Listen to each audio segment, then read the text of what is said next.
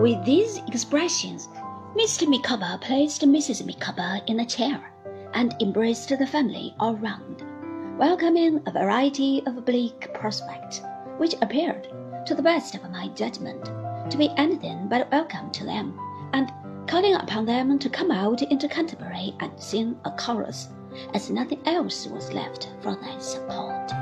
But Mrs. Micawber having, in the strength of her emotions, fainted away, the first thing to be done, even before the chorus could be considered complete, was to recover her. This my aunt and Mr. Micawber did, and then my aunt was introduced, and Mrs. Micawber recognized me. Excuse me, dear Copperfield, said the poor lady, giving me her hand, but I am not strong, and the removal of the late misunderstanding between Mr. Micawber and myself was at first too much for me. Is this all your family, ma'am? said my aunt. There are no more at present, returned Mrs. Micawber. Good gracious! I didn't mean that, ma'am, said my aunt. I mean, are all these yours? Madam, replied Mr. Micawber, it is a true bill.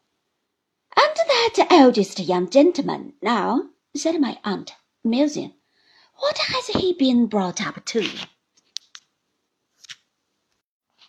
It was my hope when I came here, said Mr. Micawber, to have got Wilkins into the church, or perhaps I shall express my meaning more strictly if I say the choir.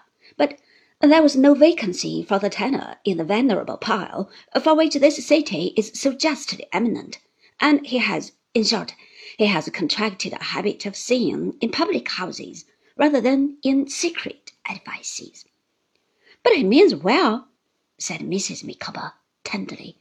I dare say, my love, rejoined Mr. Micawber, that he means particularly well, but I have not yet found that he carries out his meaning in any given direction whatsoever. Master Micawber's moroseness of aspect returned upon him again, and he demanded, with some temper, what he was to do, whether he had been born a carpenter or a coach painter any more than he had been born a bird, whether he could go into the next street and open a chemist's shop, whether he could rise to the next assizes and proclaim himself a lawyer, whether he could come out by force at the opera and succeed by violence, whether he could do anything without being brought up to something. My aunt mused a little while and then said, Mr. Micawber, I wonder you have never turned your thoughts to emigration. Madam, returned Mr. Micawber, if it was the dream of my youth and the fallacious aspiration of my riper years, I am thoroughly persuaded, by the by, that he had never thought of it in his life. I, said my aunt, with a glance at me, why, what a thing it would be for yourselves and your family, Mr. and Mrs. Micawber, if you were to emigrate now.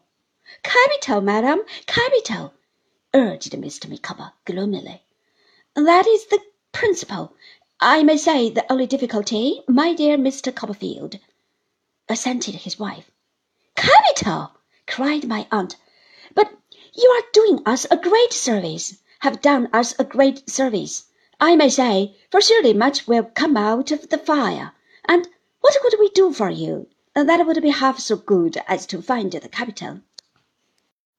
I could not receive it as a gift, said Mr. Micawber, full of fire and animation.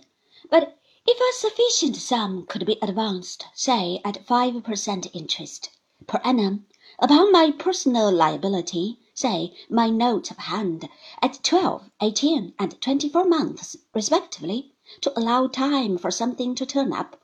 Could be, can be, and shall be, on your own terms, returned my aunt. If you say the word, think of this now, both of you. Here are some people David knows going out to Australia shortly. If you decide to go, why shouldn't you go in the same ship? You may help each other. Think of this now, Mr. and Mrs. Micawber. Take your time and weigh it well. There is but one question, my dear ma'am, I could wish to ask, said Mrs. Micawber. The climate, I believe, is healthy. Finest in the world, said my aunt. Just so, returned Mrs. Micawber.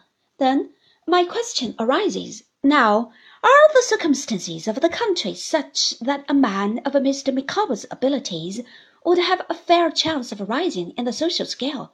I will not say at present, might he aspire to be governor, or anything of that sort, but would there be a reasonable opening for his talents to develop themselves that would be amply sufficient, and find their own expansion? No better opening anywhere, said my aunt, for a man who conducts himself well and is industrious. For a man who conducts himself well, repeated Mrs. Micawber, with her clearest business manner, and is industrious, precisely. It is evident to me that Australia is the legitimate sphere of action for Mr. Micawber. I entertain the conviction, my dear madam, said Mr. Micawber, that it is, under existing circumstances, the land, uh, the only land, uh, for myself and family, and that something of that extraordinary nature will turn up on that shore. It is no distance, comparatively speaking, and though consideration is due to the kindness of your proposal, I assure you that is a mere matter of form. Shall I ever forget how, in a moment, he was the most sanguine of men looking on to fortune, or how Mrs. Micawber presently discoursed about the habits of the kangaroo?